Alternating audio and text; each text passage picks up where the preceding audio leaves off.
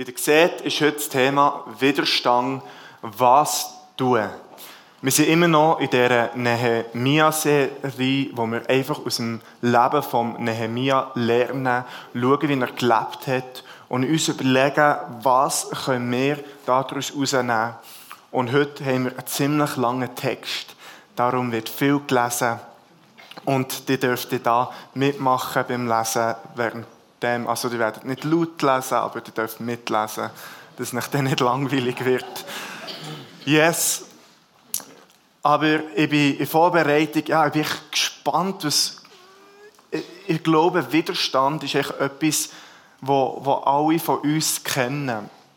Und ich möchte alle von euch hier, ich möchte ein bisschen mitnehmen, vielleicht ein paar Jahre zurück, für einen ist es mehr, für andere weniger. Aber ich weiss noch, bei mir in 9. Klasse, irgendwann ist das Thema gekommen, Lehrstelle. Und wie es in den meisten christlichen Haushalten so ist, betest du darüber, Jesus, bitte gib du ihm die richtige oder ihr die richtige Lehrstelle oder soll er in Gimmer gehen, einfach wieder bewegst es so ein bisschen vor Gott. Und so ist es auch bei uns gewesen. Wir haben uns von Gott bewegt. Ähm, ich war ja einer von denen, gewesen, hat zum Beispiel, vielleicht sind meine Eltern da ein bisschen verzweifelt, ich habe da nicht so viele Bewerbungen geschrieben. Aber ich habe nach meiner vierten Bewerbung habe ich schon eine Lehrstelle. Also wie alles läuft gut. Und alles ist smooth gelaufen und vielleicht gibt es ja, andere Themen bei euch. Du hast etwas von Gott aufs Herz bekommen. Du willst eine Kleingruppe starten. Du willst irgendein neues Gefäß auftun. Oder Gott hat dir spezifischen Auftrag gegeben. Und im darüber nachdenken, im Philosophieren, im Gespräch mit anderen Leuten, klappt es. Alles scheint gut zu laufen. Alles scheint so zu laufen, wie es Gott für dich parat hat. Und er fast an. Und ich habe angefangen in Lehre und ich habe Polymechaniker gelernt und dort tust du hochpräzise Teile herstellen. Und vielleicht gibt es einige von euch mir nicht, aber ich hatte so Angst, gehabt, einen Fehler zu machen. Dass es mich so blockiert hat, dass meine Leistungen wirklich nicht gut waren.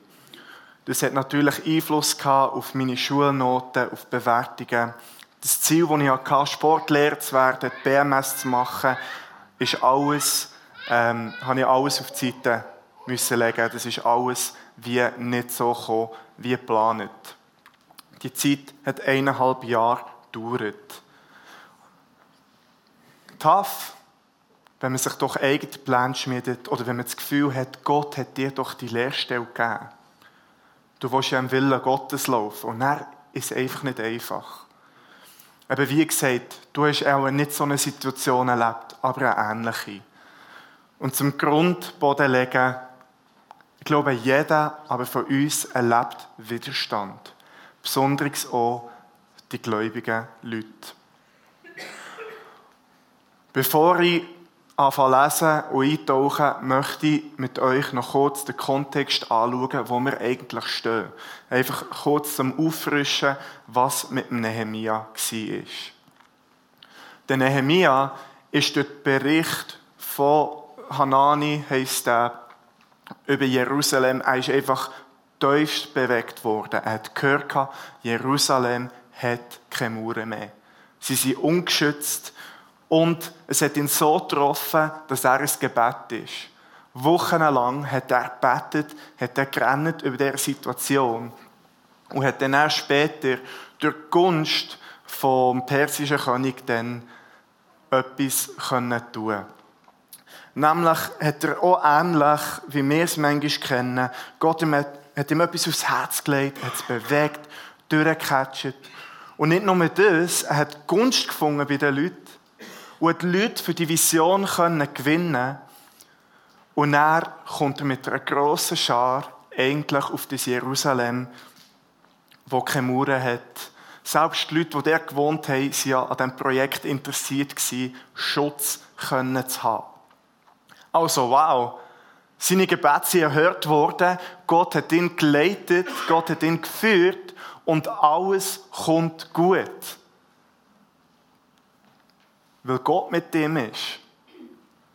Und dann macht es einfach, kommt einfach eine radikale Wendung. Und jetzt für Probleme an. Und da möchte ich mit euch lesen. Das ist kleiner als ich geübt habe. Dann muss ich halt so. Vergebt mir, ich schaue jetzt hier rauf, aber ihr dürft mit mir raufschauen. Als aber Sanballat hörte, dass wir die Mauer bauten, okay, die Folie ist nicht richtig. Es ist völlig durcheinander. Mal stimmt. Sorry. Als aber Sanballat hörte, dass wir die Mauer bauten, wurde er zornig und sehr entrüstet und spottete über die Juden und sprach vor seinen Brüdern und dem Herr in Samaria, was machen diese ohnmächtigen Juden da? Sollen sie gewähren lassen? Werden sie opfern? Werden sie es in diesen Tagen schon vollenden? Werden sie die Steine, die doch verbrannt sind, aus den Aschenhaufen lebendig machen? Aber Tobia, der Ammoniter, stand neben ihm und sprach, lass sie nur bauen wenn ein Fuchs auf ihre steinerne Mauer springt, reißt er sie ein. Bisschen spezielle Sprache braucht, aber eigentlich zusammenfassend kann man Folgendes sagen. Sie sind da, alles ist gut, sie starten und er fängt an. Jemand ist immer unzufrieden. Und wir kennen es, wir sind in dieser Zeit vor allem mit den Videos, mit YouTube, mit all diesen Internetsachen, mit den Medien, da musst du nur ein falsches Wort sagen. Oder besonders als Christ, da musst du nur zu biblischen Wort stehen und jemand ist unzufrieden. Und wenn ich heute das Falsche sage und die falsche Person das auf YouTube sieht, werde ich vielleicht sogar zerrissen. Öffentlich. Weil jemand unzufrieden ist, weil das Wort Gottes, die Bibel, auch einschneidend ist. Aber Nehemia reagiert hier. Wir lesen weiter. Höre unser Gott, wie verachtet sind wir. Lass ihren Hohn auf ihren Kopf kommen, dass du sie der Plünderung preisgibst in einem Land, in dem dass man sie gefangen führt. Decke ihre Missetat nicht zu und ihre Sünde tilge nicht von dir, denn sie haben dich vor den Bauleuten gelästert. Aber wir bauten die Mauer und schlossen sie bis zur halben Höhe, und das Volk gewann neuen Mut zu arbeiten. Was also Tobia oder Sambalat sagen, ist ganz simpel. Und die Stimme hat, glaube ich, jeder von uns schon mal gehört. Du hast gar nicht was du dazu brauchst. Wie der Tobia oder Sambala gesagt hat, wollt ihr Mauern aus verbrannten Steinen wieder aufbauen? Also in anderen Worten, der hat gar nicht das Zeug, das ihr dafür braucht. Und ich glaube, so wirkt manchmal schon der Feind in unserem Leben. Aber eben, ihr seht, in den anderen Punkten, Nehemia hat ganz clever darauf reagiert. Und manchmal ganz anders, als das ich das mache oder andere Leute das machen. Er hat nicht zurück umgegeben. Er hat nicht genervt auf sie reagiert, sondern er hat wie die Wut und den Zorn, den er verspürt hat, die Entmutigung, hat er direkt zu Gott gebracht. Weil Nehemiah hat in seinem Herz gewusst, die Sache, die ich habe, das ist eine Sache vom Herr. Er kämpft für das. Und sein Blick nimmt er auf Gott und sagt, Herr, siehst was sie tun. Sie lästern dich. Und das Zweite, was ich spannend finde in diesem Text, es ist wie die Leute spotten und seine Reaktion ist, er schaut auf Gott, ignoriert sie weiterhin und baut einfach weiter. Und ich glaube, dass wenn wir in Auftrag Gottes laufen, kommen immer wieder die Stimmen, die Entmutigungen in unser Leben. Und ich finde, da können wir vom Nehemia lernen, wo man einfach, er nimmt es zu Gott, er ignoriert die Stimme und er erfreut sich an dem, wo ist. Er hat Freude Und sie gewinnen Mut an dem, was sie schon geschafft haben. Darum haben sie die Mauern bis zur Hälfte gebaut und sie haben nicht darauf geschaut, dass die Mauern noch nicht ganz zu sind, sondern sie haben Mut gefangen, wo sie realisiert haben, hey, es geht voran. Und ich glaube, dass wir manchmal auch uns an Nase nehmen in dem Innen. Und uns, unsere, unsere schlechtesten Momente auch nicht mit den besten Momenten von anderen vergleichen, sondern dass wir auch dürfen wissen, hey, ich bin auf dem Weg mit Jesus Christus und ich darf mich ab dem freuen, wo er mit mir schon jetzt da hat. Amen, oder? Wir lesen weiter. Das ist im Nehemia 4. Als aber Sambalat und Tobia und die Araber und die Ammoniter und die Aschoditer hörten, dass die Wunden der Mauer Jerusalems heilten, weil die Lücken angefangen hatten, sich zu schließen, wurden sie sehr zornig und verschworen sich alle miteinander hinzuziehen, um gegen Jerusalem zu kämpfen und dort Verwirrung zu stiften. Wir aber beteten zu unserem Gott und stellten gegen sie Tag und Nacht Wachen auf zum Schutz vor ihnen. Und das Volk von Juda sprach, die Kraft der Jäger ist zu schwach, der Träger ist zu schwach und da ist viel zu viel Schutt. Wir schaffen es nicht, an der Mauer zu bauen. Unsere Widersacher aber dachten, sie sollen es nicht erfahren noch sehen, bis wir mitten unter sie kommen und sie töten und dem Werk ein Ende machen. Kurze Einführung, ich weiß nicht, ob es euch auch so geht wie mir. Ich habe das gelesen, das macht alles Sinn und dann hier macht das irgendwie keinen Sinn mehr.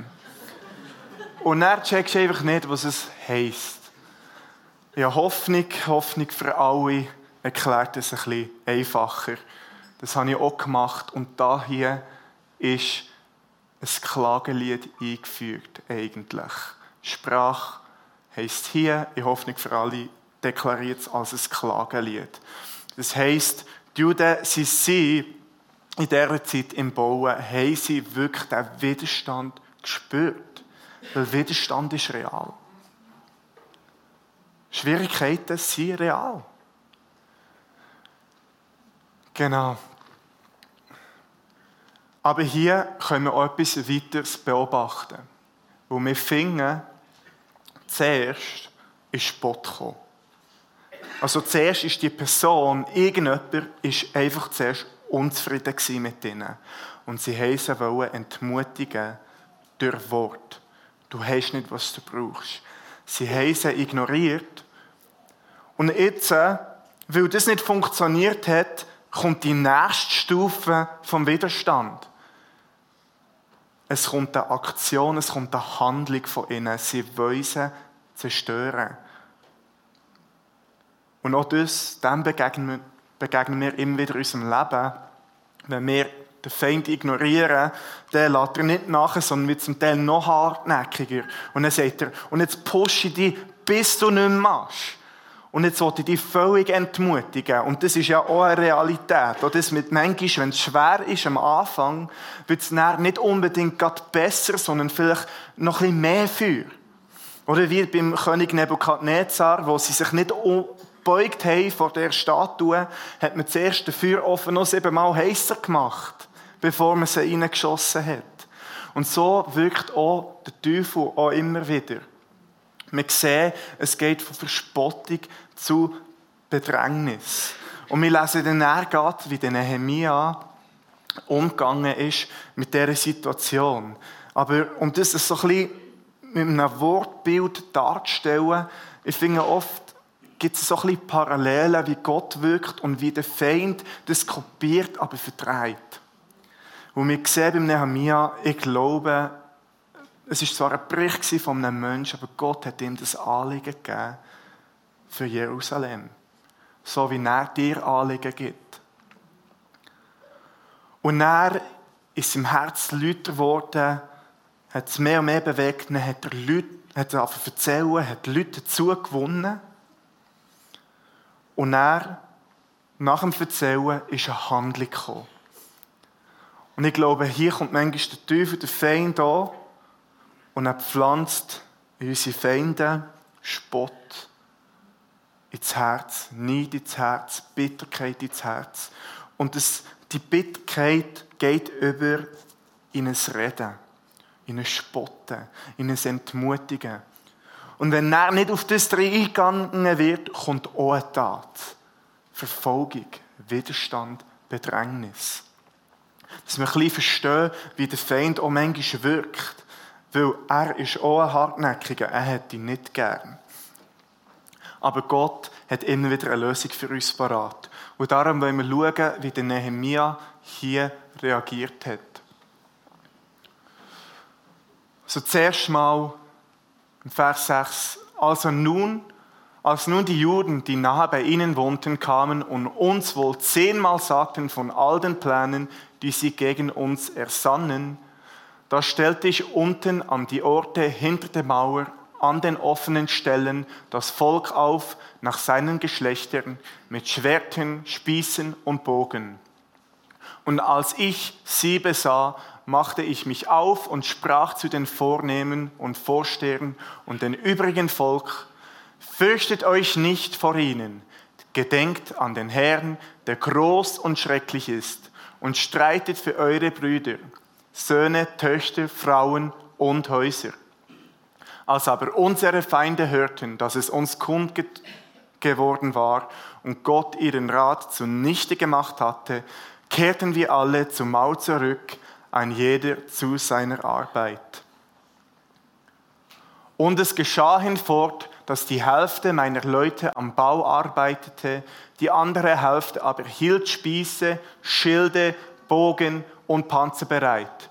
Und die Obersten standen hinter dem ganzen Haus Juda, das an der Mauer baute, und die da Lasten trugen, arbeiteten so. Mit der einen Hand tragen sie die Arbeit und mit der anderen hielten sie die Waffe. Und ein jeder baute, hatte sein Schwert um die Lenden gegürtet und baute so, und, die, und der die Posaune zu blasen hatte, stand neben mir. Und ich sprach zu den Vornehmen und den Vorstehern und zum übrigen Volk, das Werk ist groß und weit, und wir sind auf der Mauer weit verstreut und fern voneinander.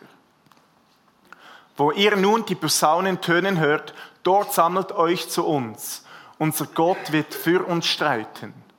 So arbeiten wir am Bau, während die Hälfte die Spieße bereithielt, vom Aufgang der Morgenröte bis die Sterne hervorkamen. Auch sprach ich zu der Zeit zum Volk, ein jeder bleibe mit seinen Leuten über Nacht in Jerusalem, dass sie zu uns des Nachts als Wache dienen und am Tage für die Arbeit. Aber ich und meine Brüder und meine Leute und die Wache, die mir folgte, wir zogen unsere Kleider nicht aus, ein jeder hatte seinen Spieß zu Rechten. Sie haben das Gute gehabt, wir haben ja auch Nehemia mit uns, das Thema. Dass auch immer noch Leute hatten, die auf der Seite sind gestanden vom Nehemia. Und so ist es cool, dass wir als Killer hier sein können, weil wir sind nicht Einzelkämpfer im Lieb Christi, sondern wir haben auch immer wieder Leute, die kommen, uns unterstützen und vielleicht auch gerade durch das Prophetische oder durch Sachen, die wir hören, können genau auch die Pläne der Feinde, vielleicht auch vom Teufel, von anderen Leuten aufdeckt werden, so dass man auch spezifisch reagieren kann. Wir sehen, der Nehemia hat dann ganz viele verschiedene Handlungen gemacht, hat den Leuten Schwerter gegeben, Bogen gegeben. Und beim Überlegen, beim Text, was das könnte bedeuten, habe ich gedacht, ja, man könnte Schild vom Glauben und, und das Wort vom Schwert, aber ich, glaube, das, das wäre vielleicht das Provozieren für einige, aber fast ein bisschen zu fest interpretiert. Wenn ich das könnte zusammenfassen was er macht, ist, der Nehemiah merkt, wir sind unter Bedrängnis und sagt, wir müssen fokussieren. Wir müssen unsere Ressourcen, unsere Energie so bündeln, dass wir das, was uns Gott aufs Herz gegeben hat, können durchziehen können. Und das passt jetzt nicht auf jede von unseren Lebenssituationen, aber diese Situation erwartet fast, dass wir gleich darüber reden. Manchmal sind herausfordernde Situationen, so spezielle Momente erfordern auch außergewöhnliche Antworten von uns.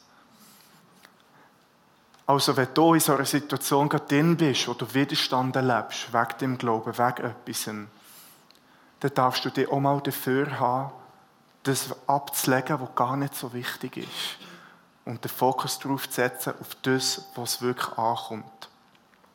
Wir sehen, dass der Nehemiah immer noch im Denken, eben, ist, sie sind all in für Gott. Sie haben immer noch, sie haben sich einfach ready gemacht, falls der Feind wird kommen, aber haben immer noch an dem geschafft, was wirklich darauf ankommt. Aber jetzt können wir denken, der Nehemiah, wenn wir rechnen, ein paar tausend Jahre, von denen hat er gelebt. Was bedeutet das für uns? Oder es bedeutet, gibt es noch andere Beispiele, wo Verfolgung, wo Widerstand erlebt ist worden. Und da möchte ich zuerst zu Jesus kommen, weil er ist eigentlich das beste Beispiel von Widerstand. Und ich, ich liebe es da, ein bisschen über, über ihn zu reden, weil weil er auch am meisten Widerstand von erlebt hat. Aber auch bei ihm, Jesus, kleiner Bub, alles kommt eigentlich gut bis 30. Mit 12 weiß er schon, wer der Vater im Himmel ist. Das lesen wir einmal. Und bei Jesus die Lehrstelle hat alles geklappt bei ihm. Er ist ja Schreiner geworden. Da sehen wir, hat es keine grossen Probleme gegeben. Danke. Da hat es keine grossen Probleme gegeben. Und er geht hin zur Taufe. Und er wird getauft vom Johannes. Der Himmel öffnet sich. Der Heilige Geist kommt auf Jesus mit der Stimme. Das ist mein geliebter Sohn. An ihm habe ich so fest Freude. Und dann kommt der Widerstand. Dann kommt der Teufel und versucht den Gott. Und er am Anfang, er erzählt er, das heisst, er kommt die Vollmacht, er lehrt, er erzählt. Und er ist einfach jemand unzufrieden. Mit dem. Weil das, was er sagt, ist konfrontativ. Kehret um, sagt er. Kehret um. Und, und, und es konfrontiert die Leute. Die Leute setzen sich aus ab ihm. Jesus tut gut, heilt die Leperkranken, dem hat er nicht nach dürfen kommen. Jesus weckt den Toten auf. Jetzt wollen sie Jesus oder den Tod wieder töten. Weil, weil, es, weil einfach, es ist eigentlich nichts gut, was er macht für viele Leute. Die Freunde, die er sich drin investiert hat, einen verleugnet ihn, einen anderen verratet ihn. Und selbst Jesus erlebt auch inneren Widerstand auf dem Ölberg, wo er ist, wo sagt, irgendwann zum Punkt wird es so zerrieben von dem, was auf ihm, was auf ihm zukommt, dass er sagt, Jesus, wenn es möglich ist, lass doch den Kelch, das, was auf mir zukommt, an mir vorbeigehen. Krass, dass Jesus selber, wo wir heute aufschauen auf ihn, so einen Widerstand erlebt hat in unserem Leben. In seinem Leben. Und das ist echt so krass. Aber sein Blick hat er nie verloren. Selbst in seinem grössten Moment von Verzweiflung sagt er, aber die Wille soll geschehen. Aber das, was du willst, soll Priorität haben. Es geht so weit, dass er am Kreuz hängt und nicht sagt, oh, hätte ich doch bessere Leute gesucht. Vater, du siehst doch, was mir da für untreue Leute auf die Seite gestellt hast, sondern nein, er sagt, vergib ihnen, sie wissen nicht, was sie tun. Es ist vollbracht. Es ist abgeschlossen. Und ich finde, das sind Good News, das sind gute Nachrichten. Weil Jesus hat uns nicht so den leichtesten Auftrag mitgegeben. Weil wenn du jetzt selber keinen spezifischen Auftrag von Gott bekommen hast, glaube ich, haben wir doch alle auch einen Auftrag, der für jeden zählt. Und dieser Auftrag ist nicht klein, sondern er heisst, geht in alle Nationen. Erzählt vom Königreich Gottes. Führt die Leute zur Umkehr, taufen sie, lehren sie das, was ich ihnen gelehrt habe. Heilt die Kranken, treibt Dämonen aus, heilt die Leprakranken. Die Liste ist lang und das sind alles Sachen, wenn wir darüber, darüber nachdenken, für das brauchen wir ihn. Oder? Unsere Botschaft allein, die wir haben, schon, ich weiss, nächstes Jahr haben wir das Thema Evangelisation oder Evangelisation wird zum Fokus. Liebe Freunde, kehrt um. Ist Konfrontation pur. Weil es direkt eine Sache vom Herz anspricht. Und die Leute hören es nicht gern. Und darum, wenn ihr bisher noch nicht Widerstand erlebt habt, glaube ich, wollte euch Jesus heute einladen für Widerstand. Das sage ich auch mir, Freunde. Das sage ich mir selber. Weil wir haben den Luxus, den wir wählen können. Oder eigentlich haben wir ihn nicht, aber wir haben das Gefühl, wir haben ihn. Weil wir haben gesagt, Jesus, wir wollen dir nachfolgen. So, das sind wir bei dieser Frage, was können wir denn tun? Und jetzt möchte ich auch in eine Zeit hineingehen, wo wir uns überlegen, erstens mal, was, was hat Gott mit mir vor? Vielleicht noch herausfordernde, etwas herausfordernd so, wo gehe ich im Widerstand aus dem Weg, weil ich es gemütlich haben will bin aber gleichzeitig Gott ungehorsam, weil er eigentlich mehr zu etwas ruft. Jesus hat uns ja nie zum, zum einem gemütlichen Christentum gerufen, sondern zum einem Leben im Gehorsam ihm gegenüber. Sag ich auch mehr. Wo sind so Bereiche? Und dann, wenn so Widerstand kommen, oder du hast so einen Widerstand, glaube ich, gibt uns die Bibel auch mega Aufschluss und eben auch Gnade in dem Innen. Weil wir müssen das ja nicht allein machen. Weil sonst würde Hebräer 12, 2 bis 3 nicht Folgendes sagen. Jesus, er hat um der vor ihm liegende Freude willen das Kreuz ertragen die Schande gering geachtet und sich zur Rechten, Gott, zur Rechten des Thrones Gottes gesetzt. Denkt doch an den, der solchen Widerspruch gegen sich erduldet hat, damit ihr nicht in eurer Seele ermattet, indem ihr Mut verliert. Jetzt wäre eigentlich das Abendmahl gut. Genau, aber ich glaube, die Bibel setzt noch einen mehr drauf, wenn es um Widerstand geht. Nämlich das, was hier steht in Jakobus 1, 2. Dort heißt es, meine Brüder und Schwestern, erachtet es für lauter Freude, wenn ihr mancherlei Anfecht, in mancherlei Anfechtungen fallt und wisst, dass euer Glaube, wenn er bewährt ist, Geduld bewirkt. Die Geduld aber soll zu einem vollkommenen Weg führen, damit ihr vollkommen und unversehrt seid und keinen Mangel habt. Wenn es aber jemandem unter euch an Weisheit mangelt, so bitte er Gott, der, jemand, der jedermann gern und ohne Vorwurf gibt, so wird sie ihm gegeben werden. Krass. Also, Jesus verlangt von mir, dass wenn ich Vollgas gebe für ihn und Widerstand erlebe und der spottet, dass ich das nehme, plus der, der mich plagen will, plus der, der einen blöden Kommentar mich hinterlässt, plus die Kritik gleich Freude. Das ist die Logik vom Königreich Gottes. Aber wieso Freude? weil unser Blick immer darauf ist, für wer machen wir es? Wieso existieren wir? Wieso machen wir das? Und es ist, weil Gott uns die Möglichkeit gegeben hat, in sein Reich hineinzustehen und das Privileg gegeben hat, ein Kind Gottes zu sein. Und weil es ein Privileg ist, für Jesus zu leiden. Bedrängnis zu erleben. Und ich glaube, dass Jesus hier Leute einladen will.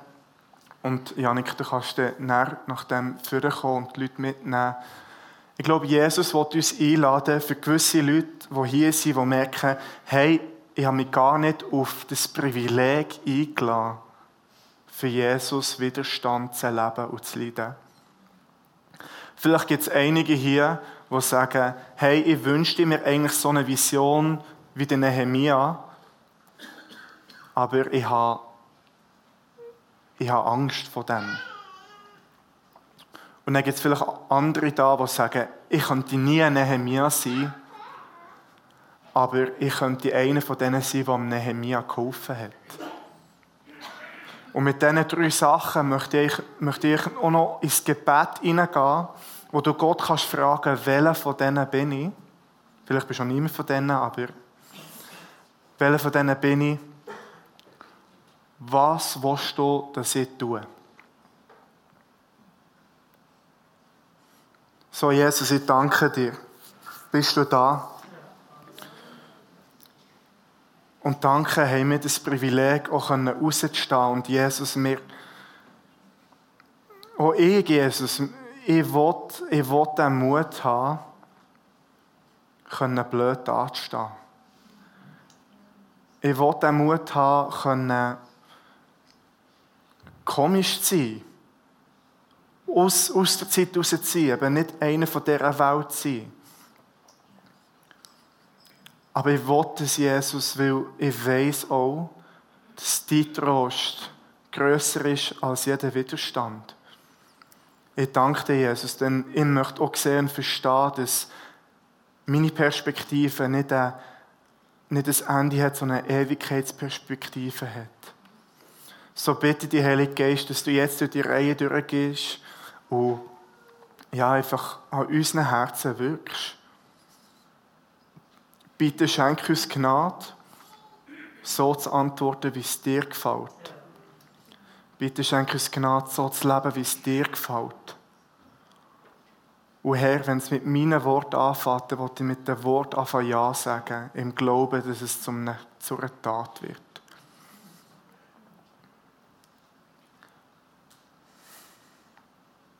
Danke dir. Und ein Punkt, den ich noch speziell möchte, ist ein Schlüssel, was ich auch glaube, warum Nehemia und Jesus so Widerstand haben können erfahren, ist auch, wir sehen, sie waren Leute vom Gebet. Ich glaube, sie haben im Gebet den Widerstand, sie haben im Gebet den Widerstand überwunden, bevor der Widerstand gekommen ist. Und so möchte ich, mit euch auch, möchte ich euch auch ermutigen. Kommt vor Gott, überwindet das, was noch kommt, schon jetzt im Gebet. Amen.